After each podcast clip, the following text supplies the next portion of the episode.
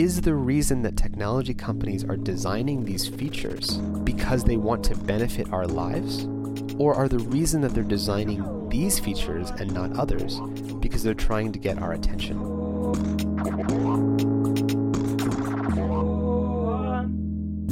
Hallo und herzlich willkommen zum Formfunk. Ich bin Matthias Gieselmann, heute mit einer etwas kratzigeren Stimme als sonst, aber auch mit einem ganz spannenden Gast. Heute geht es nämlich um Ethik im Design und zwar genau gesagt darum, was es bedeutet, rücksichtsvoll mit der Aufmerksamkeit und der Zeit derjenigen umzugehen, die unser Design sehen. Und dazu habe ich einen sehr spannenden Gast bei mir, eine kleine Warnung. Das wird die erste Folge sein, die wir nicht auf Deutsch machen, sondern auf Englisch. Tristan Harris kann nämlich ein bisschen Deutsch, aber um ein komplettes Interview auf Deutsch zu machen, müssen wir, glaube ich, noch ein, zwei Jahre warten. Ich freue mich trotzdem, dass Tristan Harris da ist. Hallo. Hallo, vielen Dank, Herr mir. Ich fange einfach mal munter in Deutsch an und switche dann gleich auf Es Englisch ist- rüber. Ähm, du hast ein Startup gegründet und dann an Google verkauft. Ja. Dann hast du äh, bei Google als sogenannte Product Philosopher gearbeitet und jetzt sitzen wir bei dir in deinem Hotelzimmer in Berlin Mitte. What the hell is a Product Philosopher? Well, that story um, is, is, a, is a longer one. I mean, that, that title is self titled. Make it short for us. Make it short. so I had got to Google through the acquisition of our startup Apture, and I'd known the real competitive forces as a, as a startup founder that there's a difference between your social goal, between what you want to do for the world. That's, let's say, in our case, we were trying to amplify curiosity and learning in the world. And then our business goal, which was to maximize the amount of attention people spend on publishers' websites. So, uh, sort of stepping back, my, my background coming to being a product philosopher was starting to recognize that there's a difference between what we as designers want to do that's good for people and what our business incentives force us to do. And to be willing to see that honestly. And so, one of the reasons we sold the company to Google is because I started to see that those were in conflict, that it wasn't the same thing to help people improve their lives. Okay, so you saw there was a conflict with your product and then you sold it to one of the largest corporations of the world to make use of it? um, yeah, there's a lot of reasons for that, but that was uh, on a personal level. I think we were sort of uh, in a bind, and I think you know you could have gone off and been a big advertising company, and we could have raised more money as a startup and gone for longer. But one of the reasons I thought that was the right thing to do is Google would buy us for, for our product expertise and what we were trying to do. Um, but to compress the story down, I arrived at Google. Our team ended up switching. We ended up getting incorporated into the Gmail team and I was with a bunch of the designers and engineers at, at Gmail, and we'd have these conversations about things like, should we notify you for every email you get? And I would watch how that conversation happened, and you know, you get people saying things like, "Well, sure, yeah, why not? Well, let's just let's just notify you for every email. Also, it'll be good for the engagement of the app because we want people to use the app." Which makes total sense if you're a product manager. So we're talking about the Gmail app on Android, I guess? Yeah, or just the Gmail app on any platform. device, yeah. And this was actually for Inbox, which came out later. And I was sitting there in the room, you know, and I I was bothered by the way this conversation was happening, because here we were making decisions in a room of like ten people, and there was about probably I mean Gmail has more than I think a billion users, so we're making decisions on behalf of what a billion people will ultimately experience. Not all on their mobile phone, but what a lot of people will experience. And whether or not they'll have to go in and change their settings by, you know, on their own, or whether the default will be that we're going to buzz your phone for every single email. So, thinking about this, it was clear that we should think really carefully about that choice. It's not just a choice you can make. You have to really stop and think about what that means and the difference between your product business goals and users' goals. So after about a year at Google, after our company was sold, I was going to leave. Actually, I was going to just leave Google, and I ended up though, before that, making this presentation. Um, this presentation was 144 slides, and it was one image per slide and just a few words. And it was basically, in summary, never before in history have 50 mostly men, mostly young, between the ages of 20 to 35 years old, designers living in San Francisco, working at three tech companies, influenced how a billion people spend their attention. That ratio is unheard of. Okay, how was the reaction to that presentation? Well, so I sent it to 10 people at Google. Ah, you didn't like present in front of a live audience. You no, just sent it out. yeah, it wasn't even for presenting. So this Mhm. was just a like I was I just thought it was an important statement, Mhm. and I really worked on making the statement. And I sent it to ten people. Said, "What do you think?" And the next day, I got back to work, and I clicked on someone's feedback, and I went back to the Google Doc. In Google, you can see the number of um, simultaneous viewers on the presentation, and there was a hundred or so simultaneous viewers, and I had only sent it to ten. So it was starting to spread through the company. When I clicked a few hours later, there was something like 400 simultaneous viewers. And when I went to work on the bus uh, the next day, I saw everyone's laptop was open and they had seen the presentation. So it was literally spreading virally throughout the company. And the message of the presentation was we have this responsibility to be the stewards and make moral or conscious choices about how we're influencing people. And that is a responsibility that we have. We can't just make up this illusion that people always make their own choices. They can make their own choices, but from a menu that we're designing for them or from default settings that we design. And was this presentation the start of you being a philosopher? That's right. Um, it was after that presentation that um, I became a you know resident thinker on these kinds of topics and uh, ethicist, design ethicist, product philosopher. These are just names to apply to just thinking and researching that and coming up with better design solutions. So people at Google come to you and basically ask, is it morally okay that we send a notification every day or so? Um, well, you know, mostly I actually did a lot of research independently. So it wasn't so much that I was the authority and everyone had to come to me or something like that. Um, this is a complicated topic, and you have to imagine thousands of people going to work every day on different products, maximizing for different goals for each product. Uh, and you can't change those goals. So, for example, if you're YouTube, the stated goal was, you know, you had to increase the amount of time people spend on YouTube. So it really wasn't a matter of whether we should or not, because at the end of the day, they have to do whatever they have to do to get the metrics up. This is every company, by the way. This is not Google. This is not some kind of uh, you know money hungry company. The interesting thing to me was just actually studying this whole issue because it's it's so multifaceted, right? There's when a user clicks a button, we have this narrative as a designer that they chose to do that. But we don't see how we co created their choice by influencing them. And that for every single time someone does click a button, there's usually a thousand people on our side of the screen whose job is to get them to click that button. Okay, I'm looking forward to digging deeper into this topic. But before that, I have a little questionnaire that every one of my guests uh, has to complete. And basically, I start a sentence and you have to finish it. Okay. As a child, I always wanted to, Be an airplane pilot. but then I Got into computer programming. I have good ideas when I'm surrounded by brilliant people.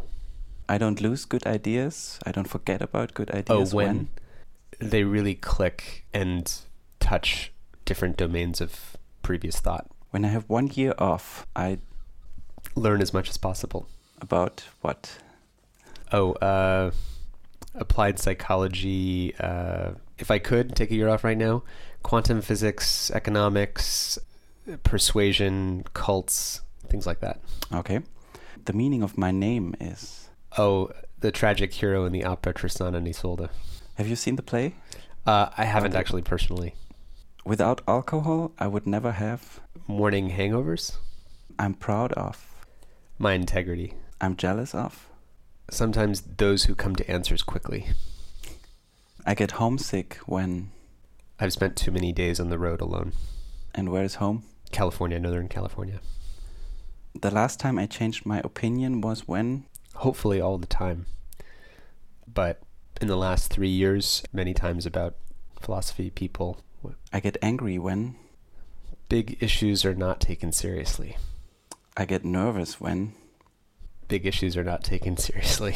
Why does that make you nervous? because I would hope that people who either have a lot of power in the world or who make choices in the world on behalf of all of us uh, are thinking carefully about things. I never lie except when. Uh, per Dan Ariely's research, it's small. It has small consequences. His research shows that people are in tiny, tiny ways all the time, and that everybody does it. And he wrote a book called "The Honest Truth About Dishonesty." I think that covers that. Okay. Good. I want to go back to what you did at Google, mm-hmm. and you're not anymore at the company. Is that correct? That's right. Yeah. Okay. So, at least in Europe, the view on Google is, of course, it's a very innovative company, but we wouldn't exactly see it as an ethical compass or a moral compass. Some people even see it as a danger because it has a lot of power, right? And I think it's kind of funny that somebody works there who asks ethical questions. Um, do you think it's because Google is less dangerous than we think from the outside? Or do you think they need people like you exactly because they see the danger? Um, probably a little bit of both. I, I think that Europe has a has a tendency, obviously, as you said, to be really cautious about hegemonic power of large companies and especially large technology companies, which there's reason to be really uh, vigilant about that level of power. I think though that there's much more good intention than people in general I think would ascribe to these big corporations. Like you have people who you go to work every day, you see them, you know who they are, you know what motivates them, you see them with their families, and everyone's just trying to do their job and get by the day and make the world better. And I really think that's true. I mean, I think that's true of any company, even ones that are seen as more manipulative. What's scary is self deception, I think. It's not that there's anyone who intentionally has some kind of profit hungry motive or something like that. There are many people out there like that for sure. But I think often at technology companies, what I get most worried about is self deception. Like if you simply wake up in the morning and let's say you work at Facebook and you believe that everything that you do is making the world more open and connected, and that's the only consequence of what you're doing. Have you met people like that? Oh, yeah. I think throughout Silicon Valley, I think there's a lot of that. There's so much positivity because there are so many great advances that we can celebrate. The fact that there are self driving cars, the fact that there are these supercomputers in our pockets are so amazing and incredible that it gives them a kind of blank check to talk about the wonderful impact they're having across our lives without talking about what some of the negative consequences might be. And, you know, I think there's some realities to what happens when groups of humans get together and talk that they may not want to point their attention to things that might be negative consequences. So the question I think really comes up is how do you have groups of people honestly talk about negative consequences in a safe way? it's not accusing it's simply saying yeah there are going to be negative consequences for anyone doing anything are we mm-hmm. willing to make an accounting ledger and make a list and how do we make it better and were you able to do that at google um, well i was focused on that uh, and i made sounds a, like it didn't always work yeah well i think the challenge is that you know there's a difference between what people on a human level agree with and what on a day-to-day basis if you just imagine step into the shoes of someone going to work uh, Google. You you know wake up at eight in the morning. You get your coffee from a cool cafe in the Mission District of San Francisco. You wait for the bus. You're on the bus for about an hour and a half. You land at work. Your Google Calendar is filled back to back with meetings and requests, and you blocked out some time to work and do some design stuff, but you're just overwhelmed in information. And there's hardly enough time to get your work done.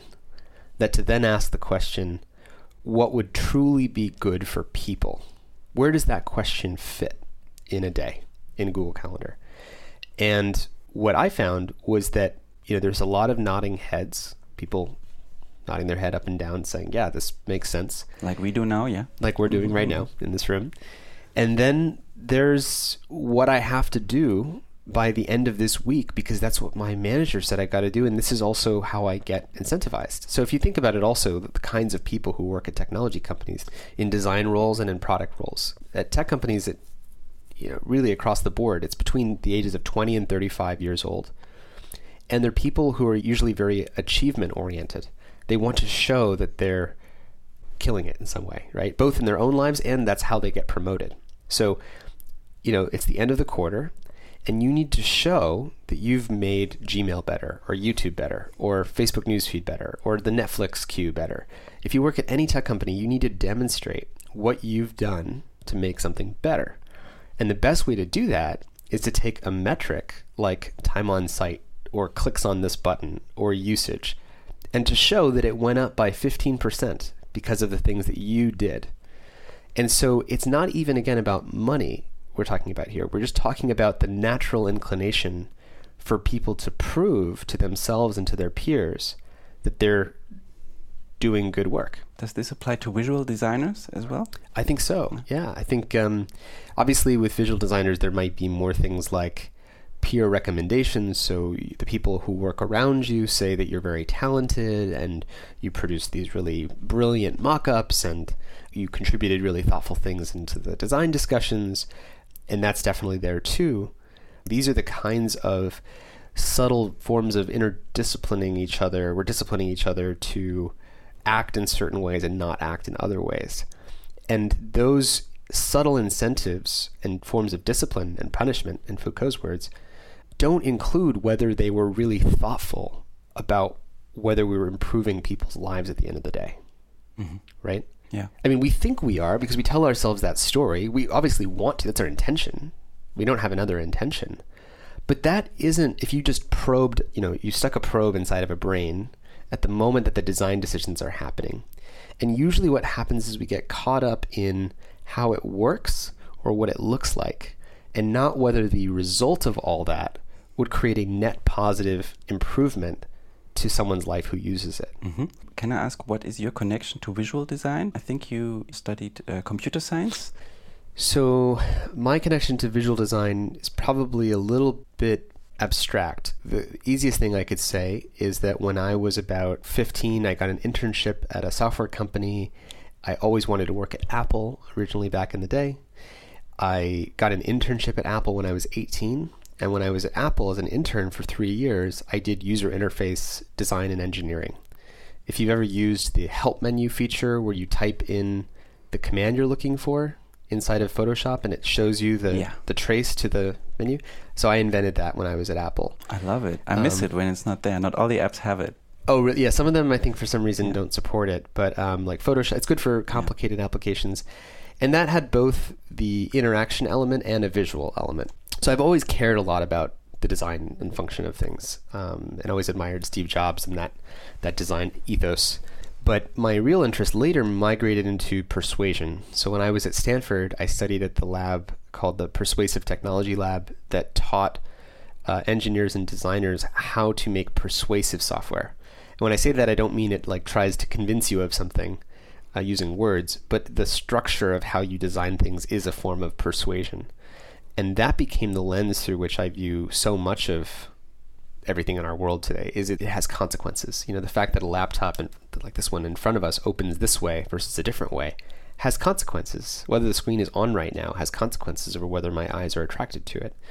And so I view design as being an act of persuasion, and I think that's the most relevant sort of lens I have when it comes to visual design now. And so the last couple of years, you've been busy with examining how digital products mess with our minds, Yeah. as you call it, and how they influence our thinking and our feelings.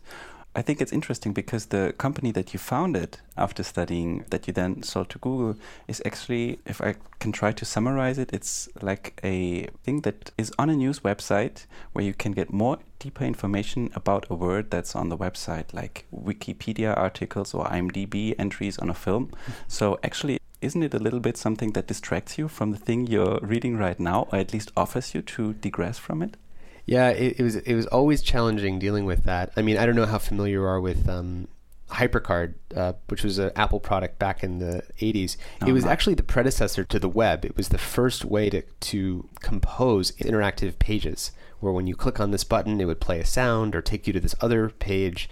All of that was done way before the internet, and that was my inspiration for Apture.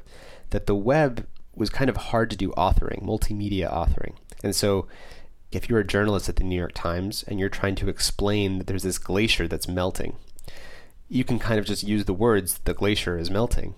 But with our software, with Apture, you could highlight glacier is melting.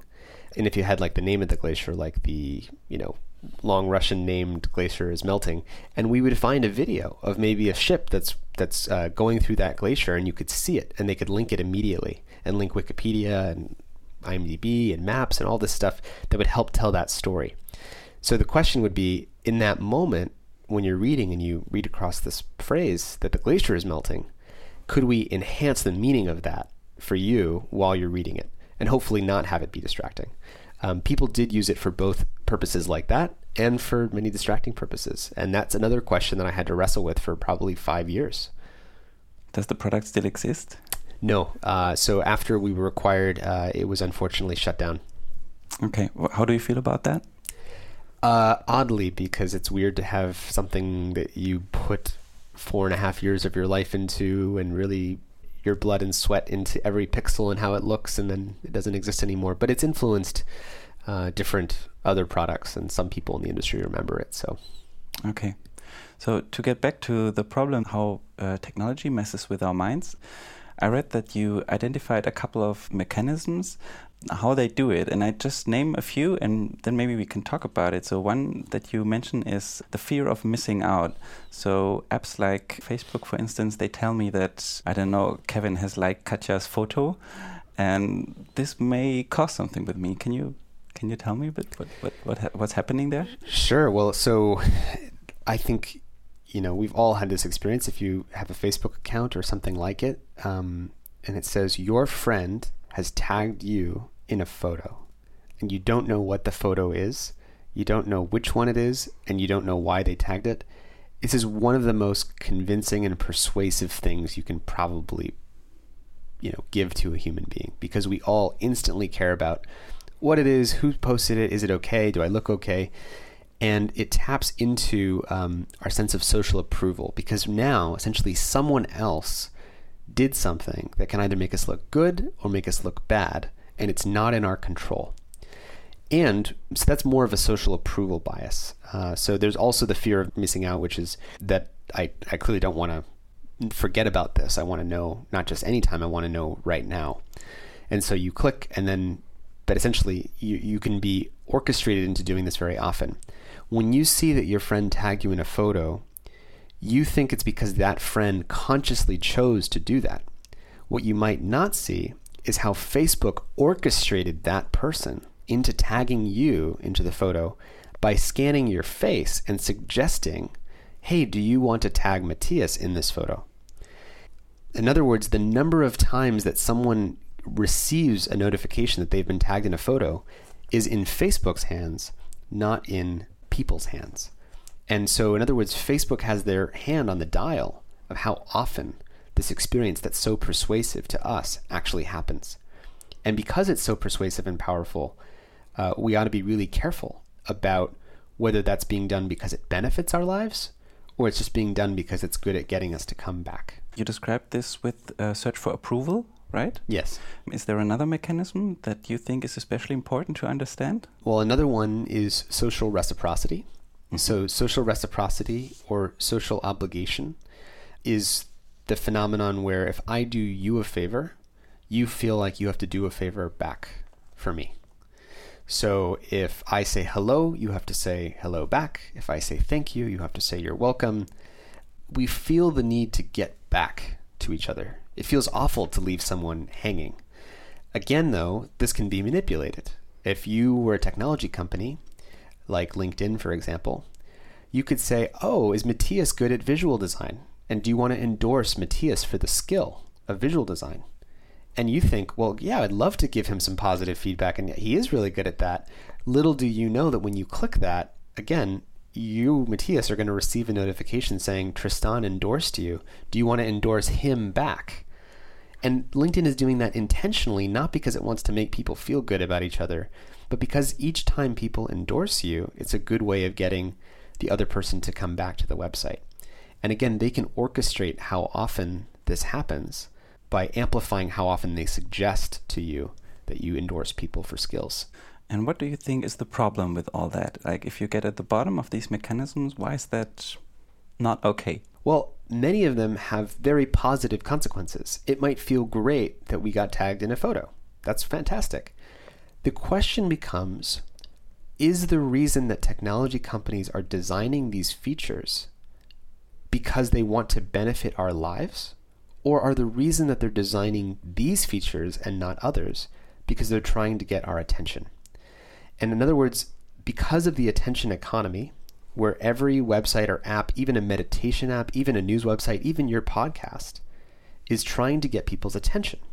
And the more persuasive everything else is, the more you have to become more persuasive too. So let's say all other podcasts suddenly have social approval and social reciprocity built into them. And suddenly people are listening to them more. Well, if you don't include those features, your podcast will go down in popularity. So a more concrete example is when YouTube adds the auto playing videos to its video system. So that after the video ends it automatically plays the video instead of waiting for you to click. Then their attention goes up which means that Facebook and Netflix goes down. So then Facebook says well we're not going to let that happen. We have to add auto playing videos to our newsfeed. So it becomes this race to get people's attention which means it's a race to the bottom of the brainstem to stimulate lower and lower lower of these psychological hijacks and not because anyone wanted that to happen but the problem is then the technology companies, in my experience, start to deceive themselves into believing that these things are good for people because it's the only way that they can feel good about what they're doing. So I understand about the motivations of the technology companies, but why is it actually a problem when we apply these mechanisms in when when, when I have these notifications in everyday life? What's what's why is it not good for me? well, so I think I think that comes down to many different things. Um, but the simplest one is where the phrase time well spent comes from, which is at the end of our day, at the end of our week, when we look back at the choices that we made, when we look back at where we spent our time. You know, we clicked on that LinkedIn notification. We didn't just endorse Matthias back. We spent 20 minutes digging through these other profiles and we found some old coworker and we wondered what they're up to and we looked at their photos. You know, that 20 minutes, the question is, is that a choice that people feel was time well spent for them and they feel fantastic about it? Or do they feel like, gosh, I wish I hadn't done that? And moreover, I didn't feel very in control. I didn't feel like I had high agency when I was experiencing all that. So, the way to phrase this problem is that the more these techniques are used, the more persuasive the internet becomes. And when persuasion goes up, our freedom goes down. Meaning, if they're better and better at hijacking our mind, then we're worse and worse at basically being in control of our mind. Um, is this something that we measure, like the dissatisfaction of how we spend our week? Is this something that we actually see in people's lives, or is it just something that we assume? Um, you know, it's not always measured in easy ways because it's not immediately. If you ask someone immediately about the 20 minutes they just spent on Facebook, they might say, like, that was great. Exactly. But then on retrospect at the end of their week, and they look back at their week and they say, gosh, I was just clicking on Donald Trump headlines and I feel horrible. And I didn't really want to do that. And so there's a difference between what we feel immediately and what we feel later on retrospect. And we need better ways to measure later on retrospect how did we feel.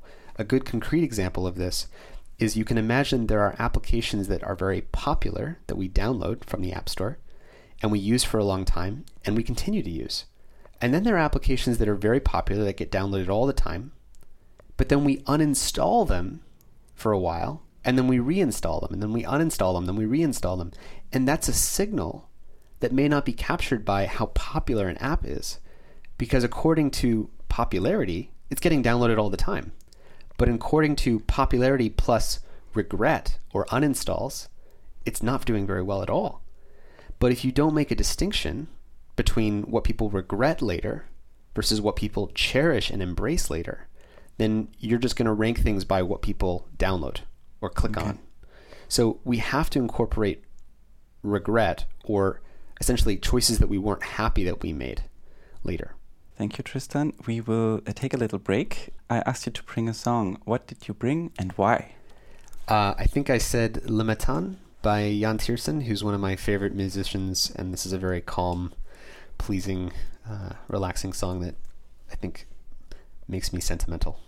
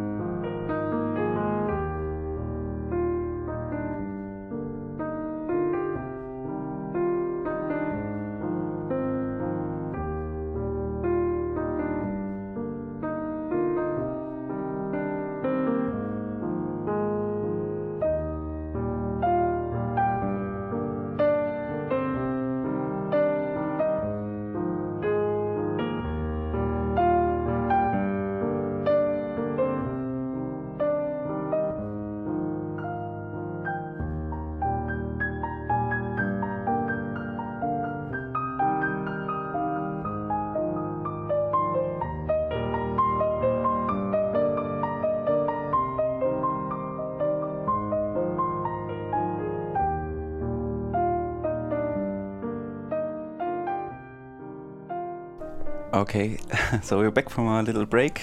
Tristan, I'm wondering what do designers have to do with all of this? what can designers do about it? And what's the responsibility of designers in this process of how digital products mess with our minds? Yeah, well, I think that, you know, as designers, we're making the choices that everybody else who uses our products live by. Um, and especially. So you're talking about designers of digital products in particular, right? That's right. That's right. Yeah. Well, specific. I mean, designers have always had this role and responsibility. I see urban planners and policy designers as also designers. We're just we're shaping the world. The reason why technology designers or digital designers now matter so much is because in many cases we're affecting so many people. If we're just designing a book cover, the impact is limited. You know, so the first thing is that we're the ones who are making the choices that so many people live by. And we have to ask what are the consequences of those choices? What happens phenomenologically in a person's life as a result of the screen looking like this versus like this?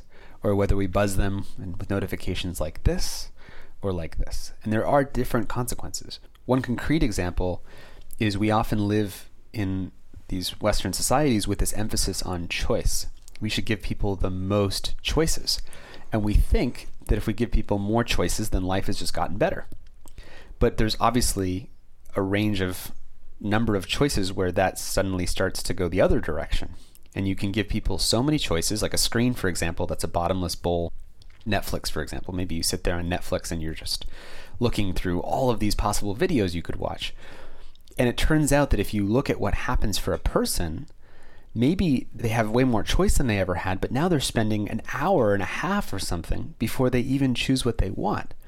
And if you ask them, was that hour and a half time well spent for you? And they, they would be the, the judge of it, not me.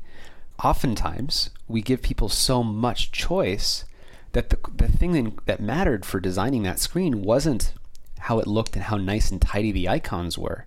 What matters the consequences. Does that hour and a half create a net positive change in people's lives? Was that time well spent for them or okay. not? So, if you were to put it in a positive way, what should designers do to Right. make products enrich their life? Great. Thank you for reframing that to the positive. Um, yeah, so the idea is what is time well spent for all of us? So I'll give you a few examples. You know, time well spent is kind of a movement for those of us who want technology to work in a different way. And it's a movement that you started. Uh, I should mention that. And there's a website for it we will link to too. Yeah. Yes. Um, well, it, and it came out of a TED talk that um, I gave about a year and a half ago um, on why we need to move from a time spent attention economy to a time well spent attention economy, where building an app that improves people's lives means you win for the right reasons. You don't win by just getting the most attention, you win by whether or not you created the improvement in people's lives. And that means changing incentives, but it also means changing how we design things. So I'll give you some examples. It's almost like what the organic food movement was. So, or the bio food movement here in Germany, maybe, which has a different structure. But in the United States, before 1960, no one questioned where their food came from. Food is food. I take it off the shelf. I put it in my mouth. I eat it. It must be good for me. And then we realized, oh, we, we should really think about where our food comes from. And it's not all the same. Just like today, I think we need to start thinking about where our technology comes from. And we need better design practices, not just for the food that we make, make it organic, but better design practices for the technology. So, what can we do as designers? Well, some examples of this would be if you use f.lux, which is a super small example, but f.lux is the tool for your Mac that strips out the blue light from your screen late at night. Because it turns out if your eyes look at blue light, it ruins your circadian rhythms for sleep. And the founder of f.lux, from reading all the sleep research, estimates that people get an average of 15 new quality minutes of sleep for every user who uses f.lux and doesn't have blue light. So here's this guy, one guy, uh, making f.lux, and he knows that for every user of his product, 15 new positive minutes in their life of sleep exist now that would have never existed if he didn't get up in the morning and do his job. And so the idea of time well spent is imagine a whole coalition of companies and designers who are designing for net positive improvements in people's lives. Or the example I gave in the TED Talk, which is of couch surfing, which you know is like before Airbnb. Couch surfing was this website where people who had a free bed in their room or sofa could lend it to someone who wanted a couch. And they came up with a way to measure success, which was estimating the new net positive hours that created in people's lives, where they subtracted all the time both people spent on the website. So if I was staying with you in Vienna and you lent me your couch and I stay with you for two days, they would estimate we spent two days together times this many hours probably. Yeah. and then it would say oh look they spent four hours exchanging messages and he was searching for rooms and that's all time he was spending on the website. And they take all of that as a cost and you're left with just the new net positive hours. So imagine though that with time well spent there was this whole movement of companies. There was this kind of coalition of companies that were built and designed just for net positive improvements. So it wasn't just about how good the screen looked it was about whether or not it had a positive impact. So it's really a change on what numbers you look at. You don't look at time spent in the app, times downloaded the app, uh, right. uh, retention rate, so how long do people regularly come back and how hooked they are to your app. Right. But it is how how actually has the life of people improved mm -hmm. through using the app. But would you agree that it's oftentimes really hard to measure that? For instance, if I was Netflix, it's really hard to say if people's life got better through watching the 10th series or whether it was just a waste of time. So it's hard without asking them right? So with the thing that Couchsurfing did, for example, is it actually asked users explicitly, both immediately and six months later, how was that stay in Vienna on Matthias's couch? Did you have a good time? And with Netflix, you can imagine at the end of the month, they send you a page you click on, and it shows you a calendar, not just the videos you watched, but when you watched them, and kind of some visual of the duration and timeliness of when this happened. And it says, which of these are you glad you watched? And which of these, or at least the time that you spend watching them, do you wish you hadn't done six hours in a row? And it started to get a picture of what was time well spent between you and Netflix. And then Netflix tried to reorient the way it offered choices to you in accordance with what would be time well spent for you. So the idea is that instead of being in conversation with our clicks and our impulses, Netflix and Facebook would be in conversation with our values about what we want to live our lives by. And the problem is, our values don't come across in our behavior. Our values are inside of us. So, for companies to know this, they have to have better ways of listening and asking for what we actually care about. But which is harder. Yeah. You said earlier that it's in the nature of companies to look for maximum profit, right? So there's this conflict actually between the one goal of being profitable. For Netflix, it would mean selling the most subscriptions, I guess. and on the other hand, only let people watch so much that it actually benefits them. So how do I even argument in a company that we should maybe change our product if this makes less profit than before? So it's hard until there's a new economy. But I'll say a couple things. So let's say you're a farmer and every other farmer starts putting pesticides on their apples that make the product cost less. So now you can sell an apple for half the price, right? Now suddenly everyone is buying those apples because they're the cheapest ones. And they don't know that those apples have pesticides on them. So now let's say you're the other farmer and you're holding out and you don't want to do that. You don't want to put the pesticides on it. But your apple costs twice as much. And people won't actually buy it because they have no reason to. For them, it's just a more expensive apple. Just like what we're saying with software. There's the things that addict us and get us notified, and we use them the most. And then there's these good companies, these time well spent companies, who are not doing that, but they won't get rewarded for it until, like we did with the organic movement, until we class that apple a different way. Meaning, when people know that's a different kind of apple that they're buying, they're like, well, I know why I'm buying that. Are you suggesting a label like uh, this is the organic Netflix or the organic Facebook? Well, in a way, yes, but I don't mean necessarily that would be visually or in an app store that there's a shelf and there's the regular Facebook and then there's the organic Facebook. But something like that in the sense that people don't realize that the thing that they're trading for a free product today is their attention. I give you my attention, you give me a free product. But it's not just my attention. I give you the power to persuade me as strongly and as willfully as you want to. And for that, you get my attention and I don't pay. That was fine when the internet wasn't really uh, compromising our agency about how we want to spend our time. But when it starts to become so persuasive and leads us to do things that we wish we had not done on retrospect, then we might want to pay for things that help us spend our time the way we want to. Now, this opens up a whole new question, of course, because why should someone have to pay just to be able to spend their time where they want to? Shouldn't that just be kind of a human right? And I've written about that, and I think that we can demand more of those things as baseline freedoms, especially from companies like Apple and Google. Because Apple and Google don't make more money when we spend every extra minute on our phone. They do make some, obviously. They're trying to help their app developers be successful. But Apple makes most of their money when they sell you a new phone, and Google makes most of their money from search. But that's a longer conversation. Apple and Google, who make the phones, could do a better job of helping us spend our time where we want to and not give apps unfettered access to hijack our minds in this manipulative way. Okay, so taking everything into consideration, the companies, even financial wise, they would do better if they messed less with our minds. Yeah, and we have to be able to value that. So I know this sounds a little bit strange, but essentially imagine I'm really good at manipulating people, like me right here with you or something. And I, you can pay me to turn off that manipulation. Now that sounds really weird because It and it sounds wrong because it's almost like slavery, right? And in the sense that um, in the 1800s with slavery, there used to be these self-purchase agreements where a slave could purchase their own freedom, but they'd have to save up to like get that enough money that they could even buy their freedom. I think we're in a similar situation today. You can pay YouTube $12 a month for something called YouTube Red. And I do this because it takes out the advertisements and it lets you download the videos offline, meaning it's more built for my values, for how I want to live.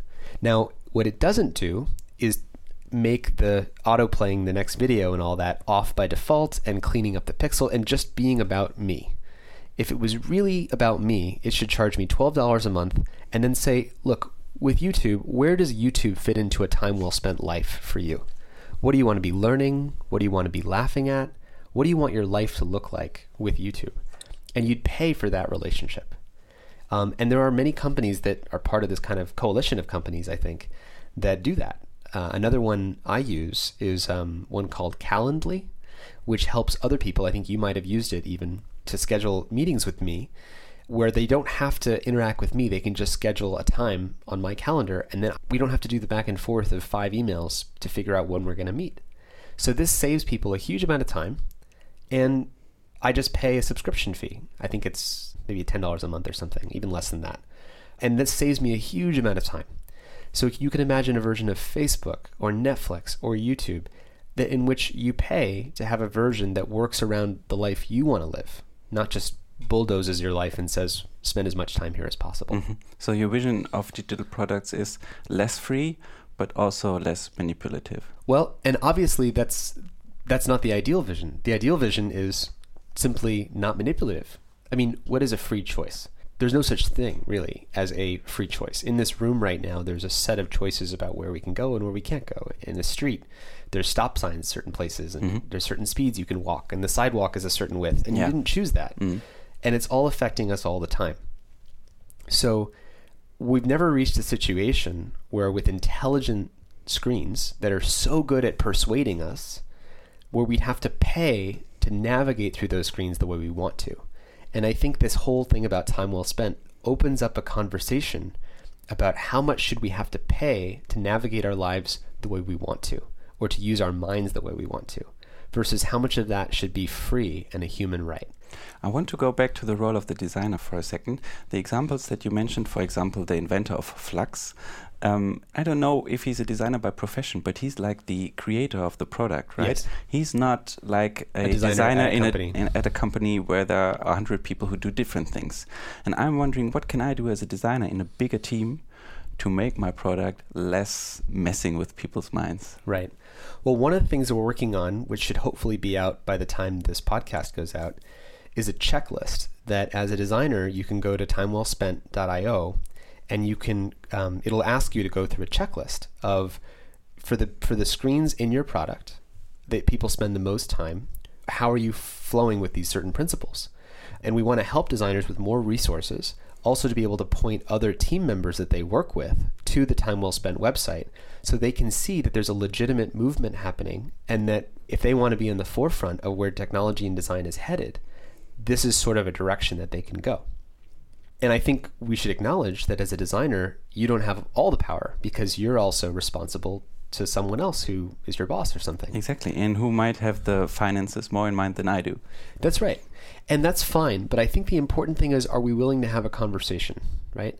As you put a little while ago, what the business wants and what I want as a user are always going to be not perfectly aligned. There's always going to be some balance or trade off between how much to give people what they want versus how much I get what I want. The thing that scares me, going back to the very beginning of this conversation, is when businesses start believing, like a cult, that the thing that they want is the thing that the users want. Like if you work at YouTube, for example, if you believed that every user actually wants to maximize their own time on YouTube. That that's actually what they want because according to their clicks that appears to be what they want. I think that's dangerous. We have to be able to start by acknowledging what are human values? What do people really want for their lives? And recognize that that's going to be different than what we want as a business. And what would be the ideal relationship between what we're trying to build as a business, financially, as a product, as a company, and what we want to do to grow, and what people want. And I think it also will take the form of different business structures, like the Benefit Corporation movement is a new movement, at least in the United States, and there's other international versions of corporate bylaws that are set up to protect companies that are trying to do more social good. So you don't just maximize profit, you increase profit while doing social good, while making sure that the product does good in the world. Okay. I brought a question from Stefan Sagmeister. He was the last guest in my podcast. Oh, cool. And he's a fan of lists. And uh, the question he asked is the following. Ob er für einen Designer in der digitalen Welt drei Haupttipps hat, wie das auszusehen hat, wenn man rücksichtsvoll mit der Zeit des Betrachters umgeht. Does Tristan have a list of three main tips for a designer how things have to look when we use the time of the recipient respectfully?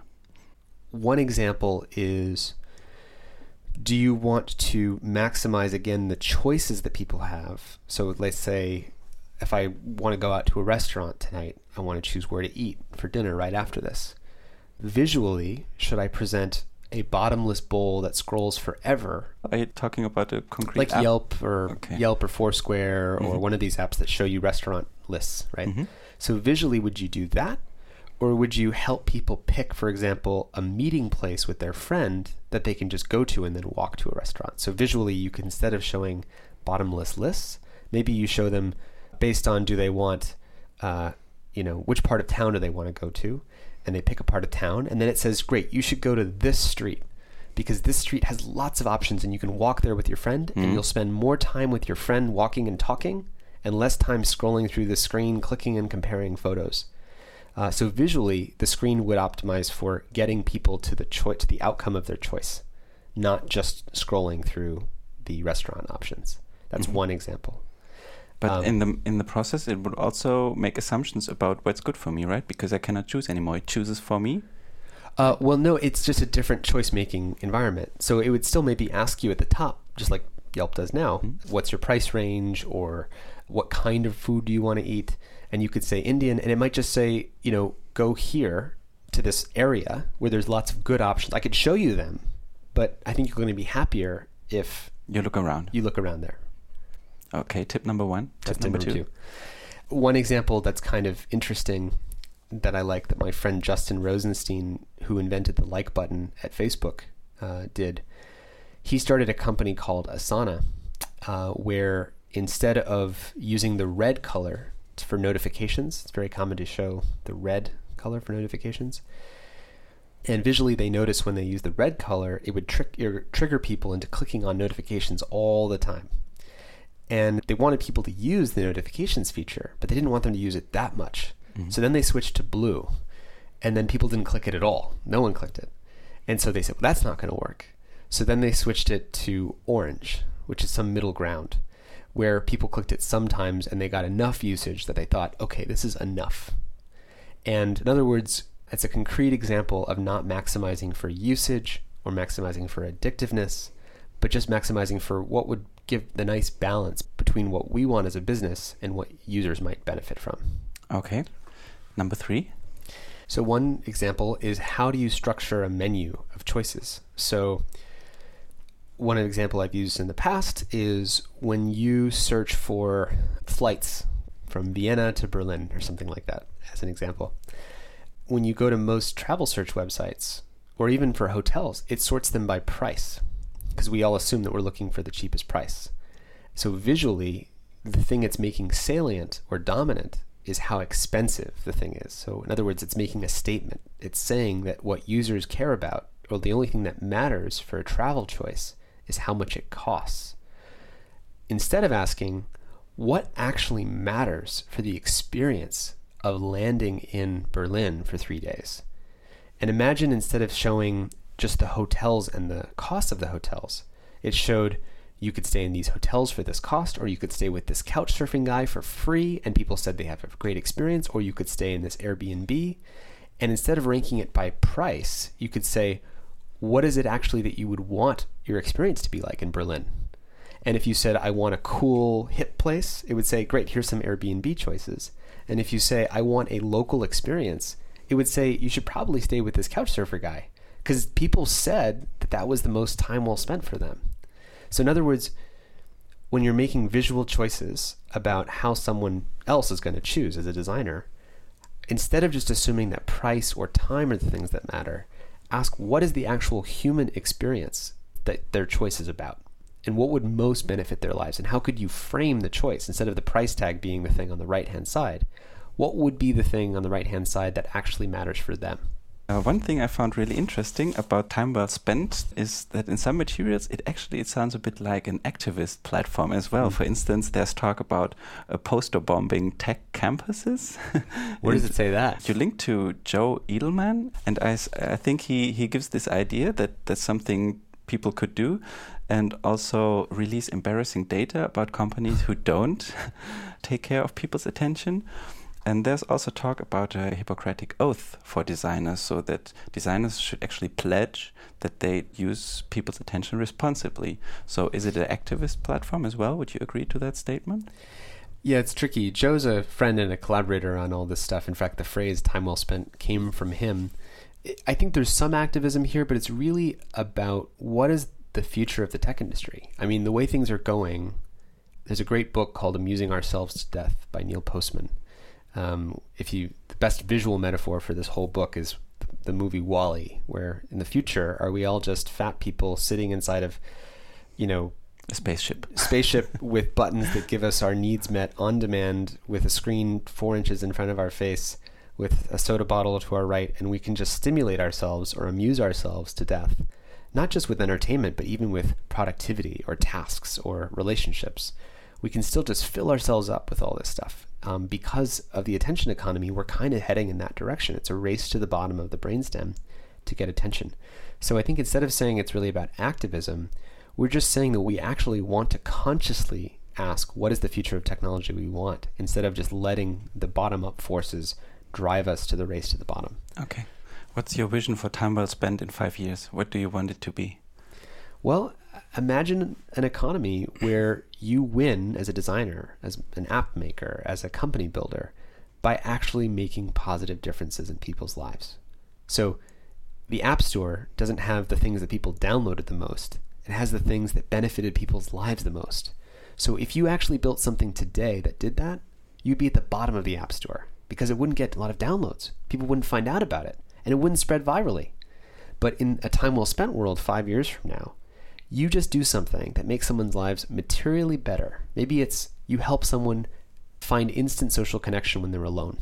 And that in the fewest number of minutes, they're out in the world in Berlin on a date or at a dance class or knitting or at a book club or whatever it is for them. And you provide that faster than anybody else.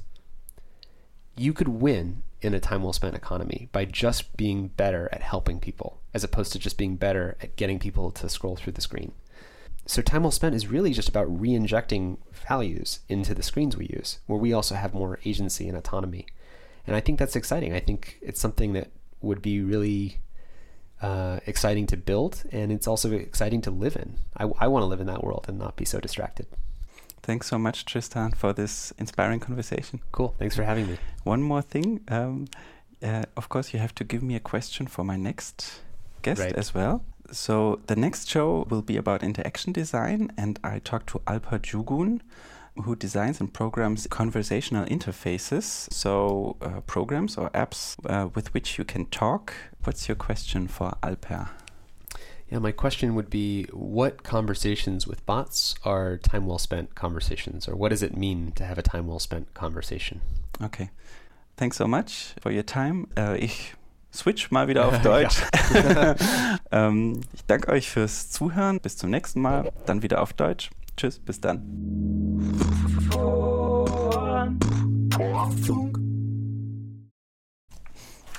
Cool. Okay.